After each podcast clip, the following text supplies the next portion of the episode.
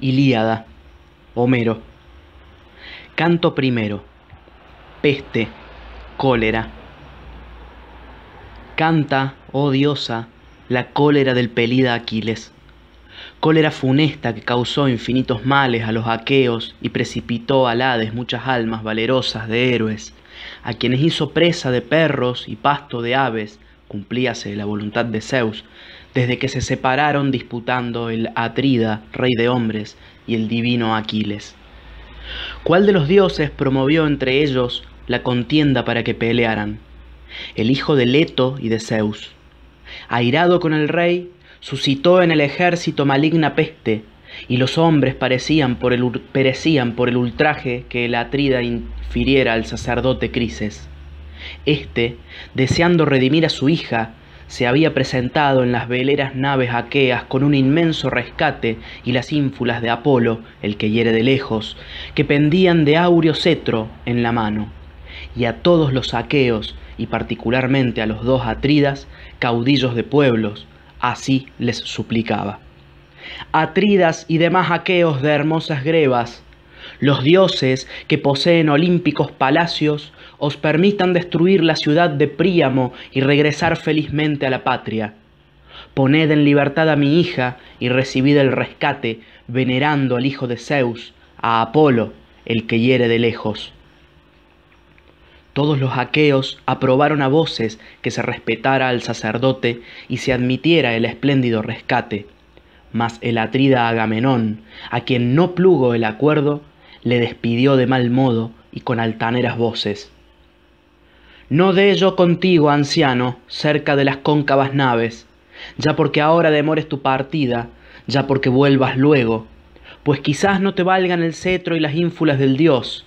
A aquella no la soltaré. Antes le sobrevendrá la vejez en mi casa, en Argos, lejos de su patria, trabajando en el telar y aderezando mi lecho. Pero vete, no me irrites, para que puedas irte más sano y salvo. Así dijo. El anciano sintió temor y obedeció el mandato. Fuese en silencio por la orilla del estruendoso mar, y mientras se alejaba, dirigía muchos ruegos al soberano Apolo, a quien parió Leto, la de hermosa cabellera. Óyeme tú, que llevas arco de plata, proteges a Crisa y a la divina Sila, a imperas en Ténedos poderosamente, Oh Esminteo, si alguna vez adorné tu gracioso templo o quemé en tu honor pingües muslos de toros o de cabras, cúmpleme este voto. Paguen los dánaos mis lágrimas con tus flechas. Así dijo rogando. Oyóle, Febo Apolo, e, irritado en su corazón, descendió de las cumbres del Olimpo con el arco y el cerrado carcaj en los hombros. Las saetas resonaron sobre la espalda del enojado dios, cuando comenzó a moverse. Iba parecido a la noche, sentóse lejos de las naves, tiró una flecha y el arco de plata dio un terrible chasquido. Al principio el dios disparaba contra los mulos y los ágiles perros, mas luego dirigió sus amargas saetas a los hombres y continuamente ardían muchas piras de cadáveres. Durante nueve días volaron por el ejército las flechas del dios. En el décimo, Aquiles convocó al pueblo al ágora. Se lo puso en el corazón Hera, la diosa de los niveos brazos, que se interesaba por los dánaos, a quienes veía morir. Acudieron estos, y una vez reunidos, Aquiles, el de los pies ligeros, se levantó y dijo, Atrida, creo que tendremos que volver atrás, yendo otra vez errantes si escapamos de la muerte, pues si no, la guerra y la peste unidas acabarán con los aqueos.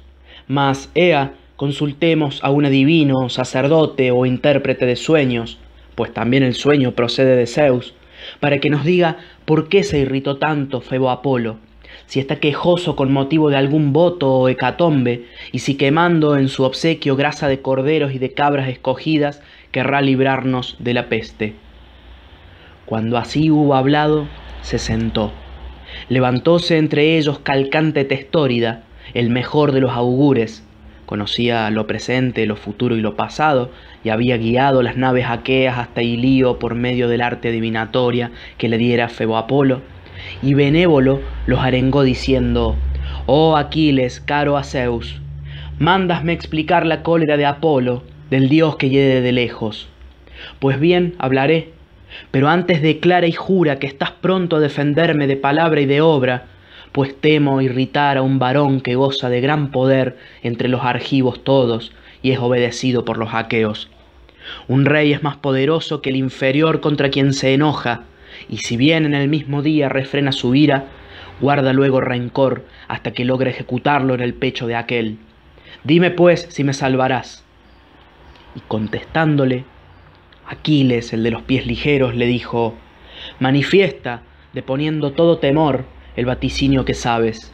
Pues por Apolo, caro a Zeus, a quien tú, calcante, invocas siempre que revelas oráculos a los dánaos, ninguno de ellos pondrá en ti sus pesadas manos cerca de las cóncavas naves, mientras yo viva y vea la luz acá en la tierra. Aunque hablares de Agamenón, que al presente se jacta de ser en mucho el más poderoso de todos los aqueos. Entonces cobró ánimo y dijo el eximio Bate, no está el dios quejoso con motivo de algún voto o hecatombe, sino a causa del ultraje que Agamenón ha inferido al sacerdote, a quien no devolvió la hija ni admitió el rescate. Por esto el que hiere de lejos nos causó males y todavía nos causará otros. Y no librará a los dánaos de la, de la odiosa peste hasta que sea restituida a su padre, sin premio ni rescate, la joven de ojos vivos, y llevemos a Crisa una sagrada hecatombe cuando así le hayamos aplacado, renacerá nuestra esperanza. Dichas estas palabras, se sentó.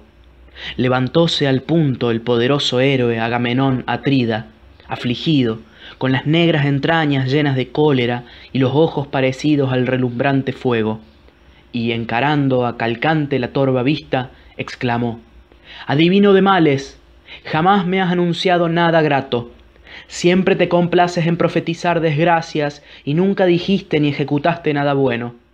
Y ahora, vaticinando ante los dánaos, afirmas que el que hiere de lejos les envía calamidades, porque no quise admitir el espléndido rescate de la joven Criseide, a quien anhelaba tener en mi casa.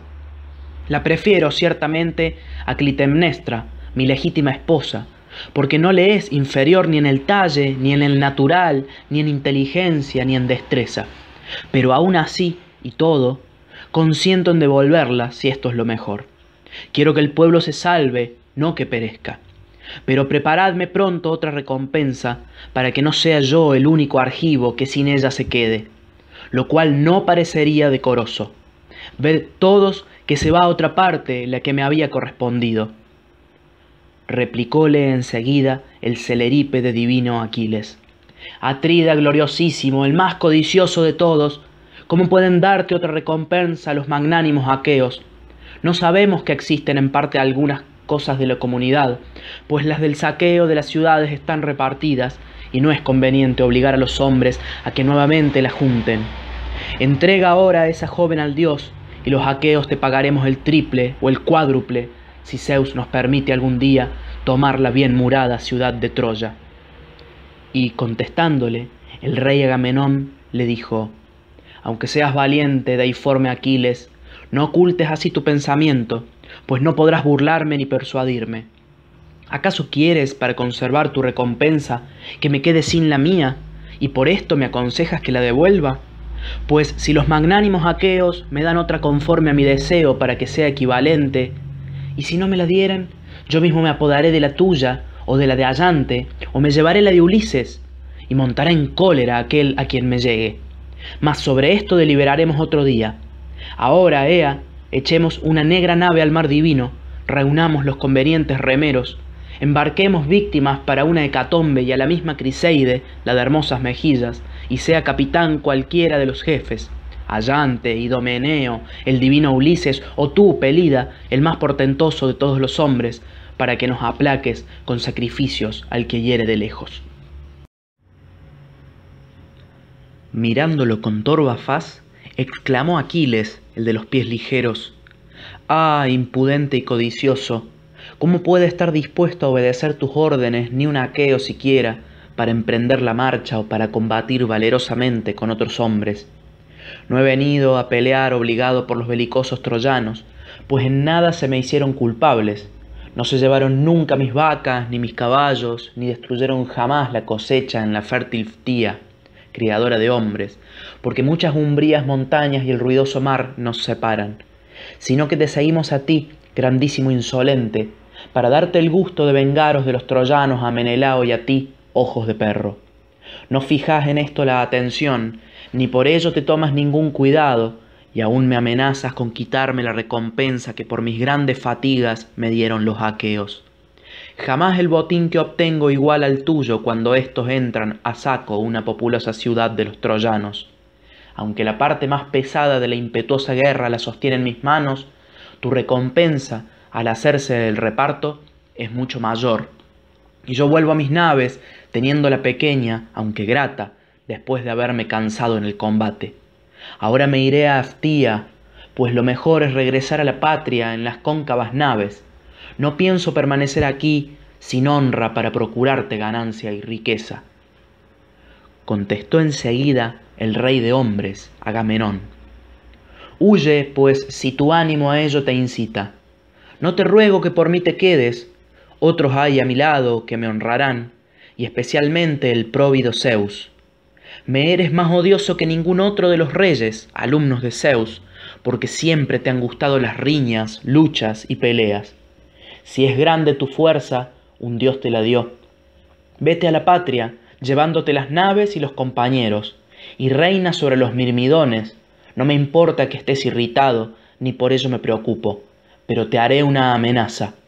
Puesto que Febo Apolo me quita a Criseide, la mandaré en mi nave con mis amigos y encaminándome yo mismo a tu tienda, me llevaré a Briseide, la de hermosas mejillas, tu recompensa, para que sepas bien cuánto más poderoso soy, y otro tema decir que es mi igual y compararse conmigo. Así dijo. Acongojóse el pelida, y dentro del velludo pecho su corazón discurrió dos cosas, o desnudando la aguda espada que llevaba junto al muslo, abrirse paso y matar a la atrida, o calmar su cólera y reprimir su furor. Mientras tales pensamientos revolvía en su mente y en su corazón y sacaba de la vaina la gran espada, vino Atenea del cielo. Envió la Hera, la diosa de los nibios brazos, que amaba cordialmente a entrambos y por ellos se interesaba. Púsose detrás del Pelida y le tiró de la blonda cabellera, apareciéndose a él tan solo, de los demás ninguno la veía. Aquiles, sorprendido, volvióse al instante, volvióse y al instante conoció a Palas Atenea, cuyos ojos centelleaban de un modo terrible, y hablando con ella, pronunció estas aladas palabras. ¿Por qué nuevamente, oh hija de Zeus, que lleva la égida, has venido? ¿Acaso para presenciar el ultraje que me infiere Agamenón Atrida? Pues te diré lo que me figuro que va a ocurrir. Por su insolencia perderá pronto la vida. Díjole a su vez Atenea, la diosa de ojos de lechuza, vengo del cielo para apaciguar tu cólera si obedecieres. Y me envía Hera, la diosa de los nibios brazos, que os ama cordialmente a entrambos y por vosotros se interesa. Ea, cesa de disputar, no desenvaines la, espada a, a injuria lo de palabra como te parezca lo que voy a decir se cumplirá. Por este ultraje se te ofrecerán un día triples y espléndidos presentes. Domínate y obedécenos. Y contestándole, Aquiles, el de los pies ligeros, le dijo, Preciso es, oh diosa, hacer lo que mandáis, aunque el corazón esté muy irritado. Proceder así es lo mejor. Quien a los dioses obedece es por ellos muy atendido. Dijo, y puesta la robusta mano en el argénteo puño, envainó la enorme espada y no desobedeció la orden de Atenea. La diosa regresó al Olimpo, al palacio en que mora Zeus, que lleva la égida entre las demás deidades. El Pelida, no amainando en su cólera, denostó nuevamente a la Atrida con injuriosas voces. Ebrioso, que tienes ojos de perro y corazón de ciervo, Jamás te atreviste a tomar las armas con la gente del pueblo para combatir, ni a ponerte en emboscada con los más valientes aqueos. Ambas cosas te parecen la muerte. Es sin duda mucho mejor arrebatar los dones en el vasto campamento de los aqueos a quien te contradiga. Rey devorador de tu pueblo, porque mandas a hombres abyectos. En otro caso, Atrida, este fuera tu último ultraje. Otra cosa voy a decirte y sobre ella prestaré un gran juramento. Sí, por este cetro que ya no producirá hojas ni ramos, pues dejó el tronco en la montaña, ni reverdecerá, porque el bronce lo despojó de las hojas y de la corteza, y ahora lo empuñan los aqueos, que administran justicia y guardan las leyes de Zeus. Grande será para ti este juramento. Algún día los aqueos todos echarán de menos a Aquiles, y tú, aunque te aflijas, no podrás socorrerlos cuando muchos sucumban y perezcan a manos de Héctor, matador de hombres. Entonces desgarrarás tu corazón, pesaroso por no haber honrado al mejor de los aqueos. Así dijo el Pelida, y tirando a tierra el cetro tachonado con clavos de oro, tomó asiento. El Atrida, en el opuesto lado, iba enfureciéndose. Pero levantóse Néstor, suave en el hablar, elocuente orador de los pilios, de cuya boca las palabras fluían más dulces que la miel.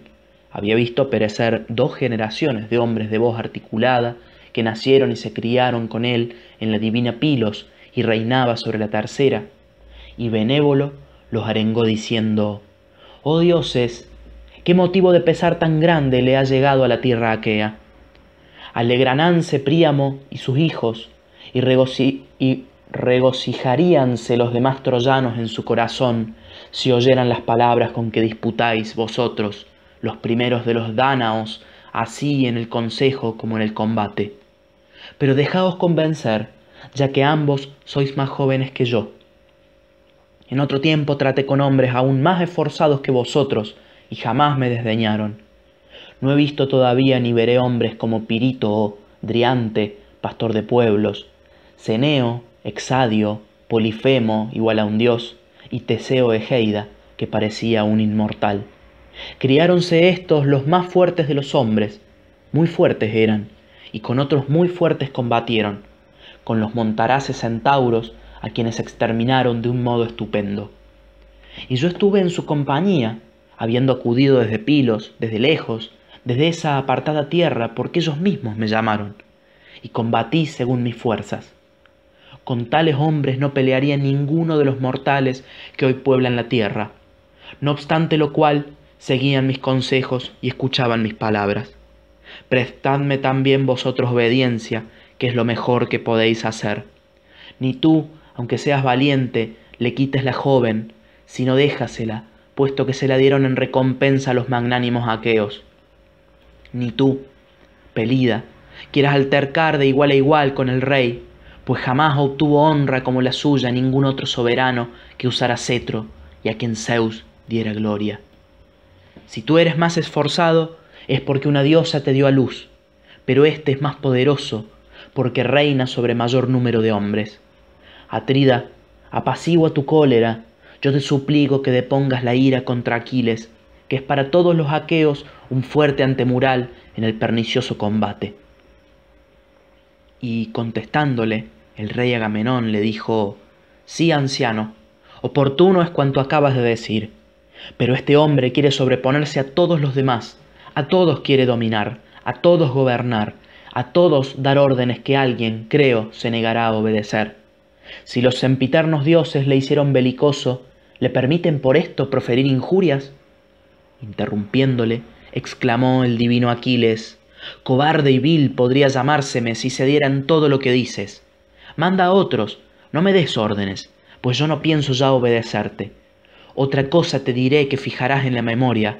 No he de combatir con estas manos por la joven, ni contigo ni con otro alguno, pues al fin me quitáis lo que me disteis pero de lo demás que tengo junto a mi negra y veloz embarcación, nada podrías llevarte tomándolo contra mi voluntad. Y si no, Ea, inténtalo, para que éstos se enteren también, y presto tu negruzca sangre brotará en torno de mi lanza.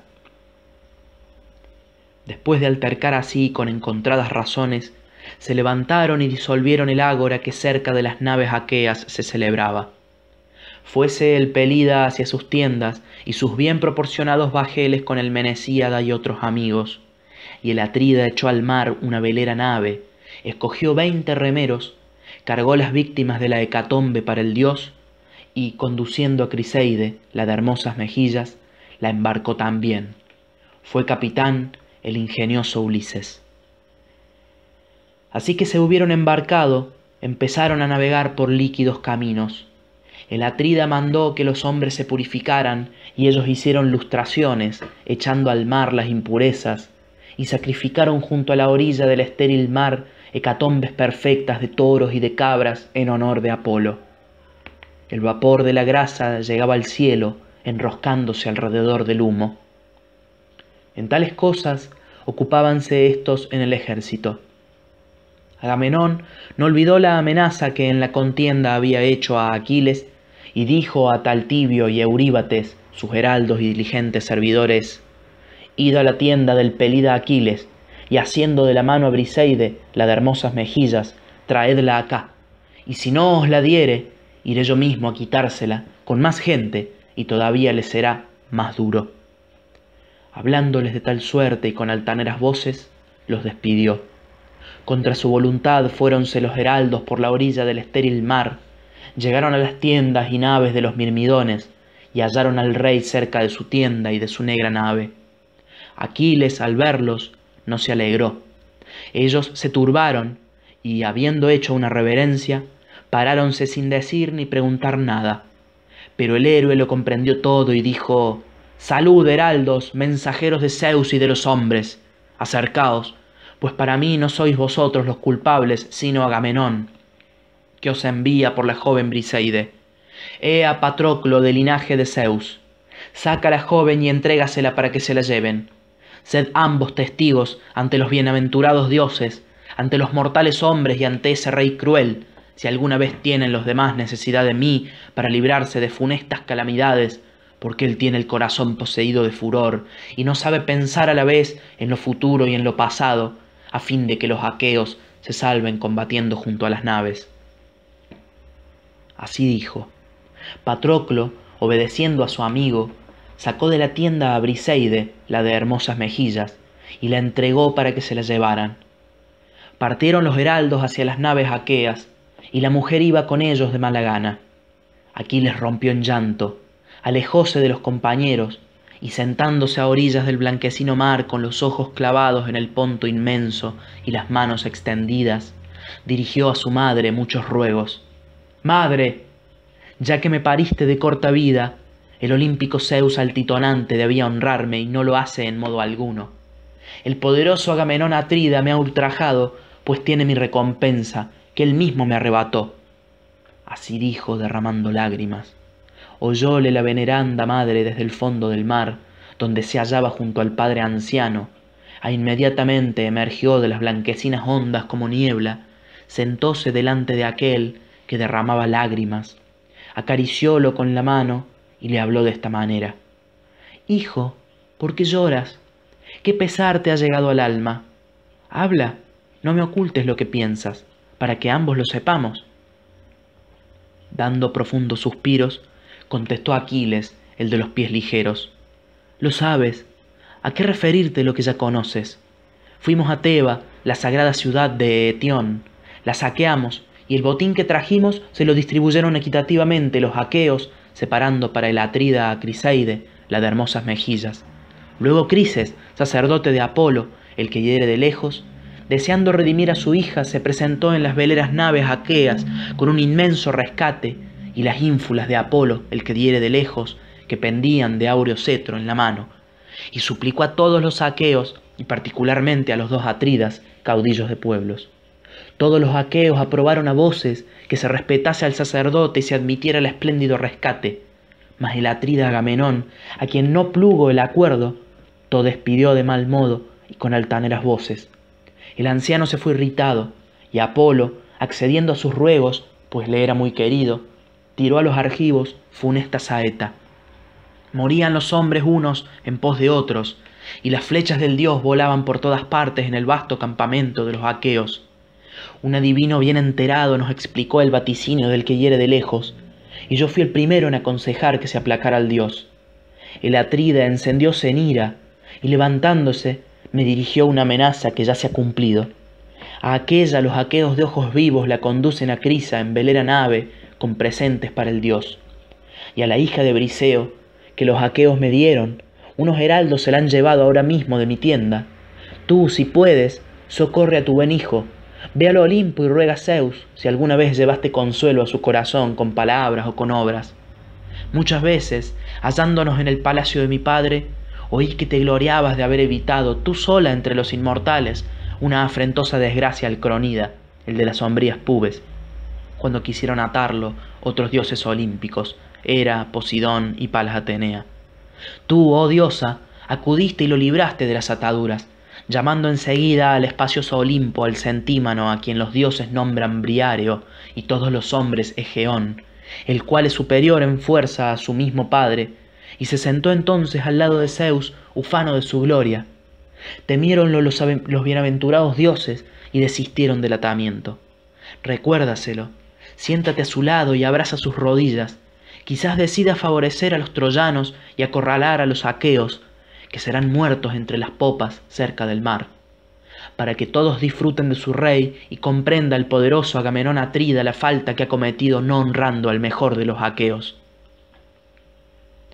Respondióle enseguida Tetis, derramando lágrimas. Ah, hijo mío, ¿por qué te he criado si en hora asiaga te di a luz? Ojalá estuvieras en las naves sin llanto ni pena, ya que tu vida ha de ser corta, de no larga duración. Ahora eres juntamente de breve vida y el más infortunado de todos. Con hado funesto te parí en el palacio, yo misma iré al nevado Olimpo y hablaré a Zeus, que se complace en lanzar rayos, por si se deja convencer. Tú quédate en las naves de ligero andar, conserva la cólera contra los aqueos y abstente por entero de combatir. Ayer se marchó Zeus al océano, al país de los probos etíopes, para asistir a un banquete, y todos los dioses lo siguieron. De aquí a doce días volverá al Olimpo. Entonces acudiré a la morada de Zeus, sustentada en bronce. Le abrazaré las rodillas y espero que lograré persuadirlo. Dichas estas palabras partió, dejando a Aquiles con el corazón irritado a causa de la mujer de bella cintura que violentamente y contra su voluntad le habían arrebatado. En tanto, Ulises llegaba a Crisa con las víctimas para la sagrada hecatombe. Cuando arribaron al profundo puerto, amainaron las velas, guardándolas en la negra nave. Abatieron rápidamente por medio de cuerdas el mástil hasta la crujía y llevaron la nave, a fuerza de remos, al fondeadero. Echaron anclas y ataron las amarras, saltaron a la playa, desembarcaron las víctimas de la hecatombe para Apolo, el que hiere de lejos, y Criseides salió de la nave surcadora del Ponto. El ingenioso Ulises llevó la doncella al altar y poniéndola en manos de su padre dijo, Oh Crises, envíame al rey de hombres, Agamenón, a traerte la hija y ofrecer en favor de los dánaos una sagrada hecatombe a Febo, para que aplaquemos a este Dios que tan deplorables males ha causado a los argivos. Habiendo hablado así, puso en sus manos la hija amada que aquél recibió con alegría. Acto continuo, ordenaron la sagrada hecatombe en torno del bien construido altar, laváronse las manos y tomaron la mola. Y Crises oró en alta voz y con las manos levantadas. Óyeme, tú que llevas arco de plata, proteges a Crisa y a la divina Sila a imperas en Ténedos poderosamente. Me escuchaste cuando te supliqué, y para honrarme oprimiste duramente al ejército aqueo. Pues ahora cúmpleme este voto. Aleja ya de los dánaos la abominable peste. Así dijo rogando, y Febo Apolo lo oyó. Hecha la rogativa y esparcida la mola, cogieron las víctimas por la cabeza, que tiraron hacia atrás, y las degollaron y desollaron. Enseguida cortaron los muslos, y después de pringarlos con gordura por uno y por otro lado, y de cubrirlos con trozos de carne, el anciano los puso sobre la leña encendida y los roció de vino tinto. Cerca de él, unos jóvenes tenían en las manos asadores de cinco puntas. Quemados los muslos, probaron las entrañas, y dividiendo lo restante en pedazos muy pequeños, lo atravesaron con pinchos, lo asaron cuidadosamente y lo retiraron del fuego. Terminada la faena y dispuesto el banquete, comieron, y nadie careció de su respectiva porción. Cuando hubieron satisfecho el deseo de beber y de comer, los mancebos coronaron de vino las crateras y lo distribuyeron a todos los presentes después de haber ofrecido en copas las primicias. Y durante todo el día los aqueos aplacaron al dios con el canto, entonando un hermoso peán a Apolo, el que hiere de lejos, que los oía con el corazón complacido. Cuando el sol se puso y sobrevino la noche, durmieron cerca de las amarras de la nave. Mas así que apareció la hija de la mañana, la aurora de rosados dedos, hiciéronse a la mar para volver al espacioso campamento aqueo, y Apolo, el que hiere de lejos, les envió próspero viento. Izaron el mástil, descogieron las velas que hinchó el viento, y las purpúreas olas resonaban en torno de la quilla mientras la nave corría siguiendo su rumbo. Una vez llegados al vasto campamento de los aqueos, sacaron la negra nave a sierra firme y la pusieron en alto sobre la arena, sosteniéndola con grandes maderos, y luego se dispersaron por las tiendas y los bajeles. El hijo de Peleo y descendiente de Zeus, Aquiles, el de los pies ligeros, seguía irritado en las veleras naves y ni frecuentaba el ágora donde los varones cobran fama, ni cooperaba a la guerra, sino que consumía su corazón, permaneciendo en las naves y echaba de menos la gritería y el combate. Cuando después de aquel día apareció la duodécima aurora, los sempiternos dioses volvieron al Olimpo con Zeus a la cabeza. Tetis no olvidó entonces el encargo de su hijo. Saliendo de entre las olas del mar, subió muy de mañana al gran cielo y al Olimpo, y halló al largovidente Cronida sentado aparte de los demás dioses en la más alta de las muchas cumbres del monte. Acomodóse ante él, abrazó sus rodillas con la mano izquierda, tocóle la barba con la derecha y dirigió esta súplica al soberano Zeus Cronión. Padre Zeus, si alguna vez te fui útil entre los inmortales con palabras a obras, cúmpleme este voto. Honra a mi hijo, el héroe de más breve vida, pues el rey de hombres, Agamenón, lo ha ultrajado, arrebatándole la recompensa que todavía retiene. Véngalo tú, próvido Zeus olímpico, concediendo la victoria a los troyanos hasta que los aqueos den satisfacción a mi hijo y lo colmen de honores. Así dijo. Zeus, que amontona las nubes, nada contestó guardando silencio un buen rato, pero Tetis, que seguía como cuando abrazó sus rodillas, le suplicó de nuevo. Prométemelo claramente, asintiendo, o niégamelo, pues en ti no cabe el temor, para que sepa cuán despreciada soy entre todas las deidades. Zeus, que amontona las nubes, díjole afligidísimo, Funestas acciones, pues harás que me malquiste con Hera cuando me saliera con injuriosas palabras.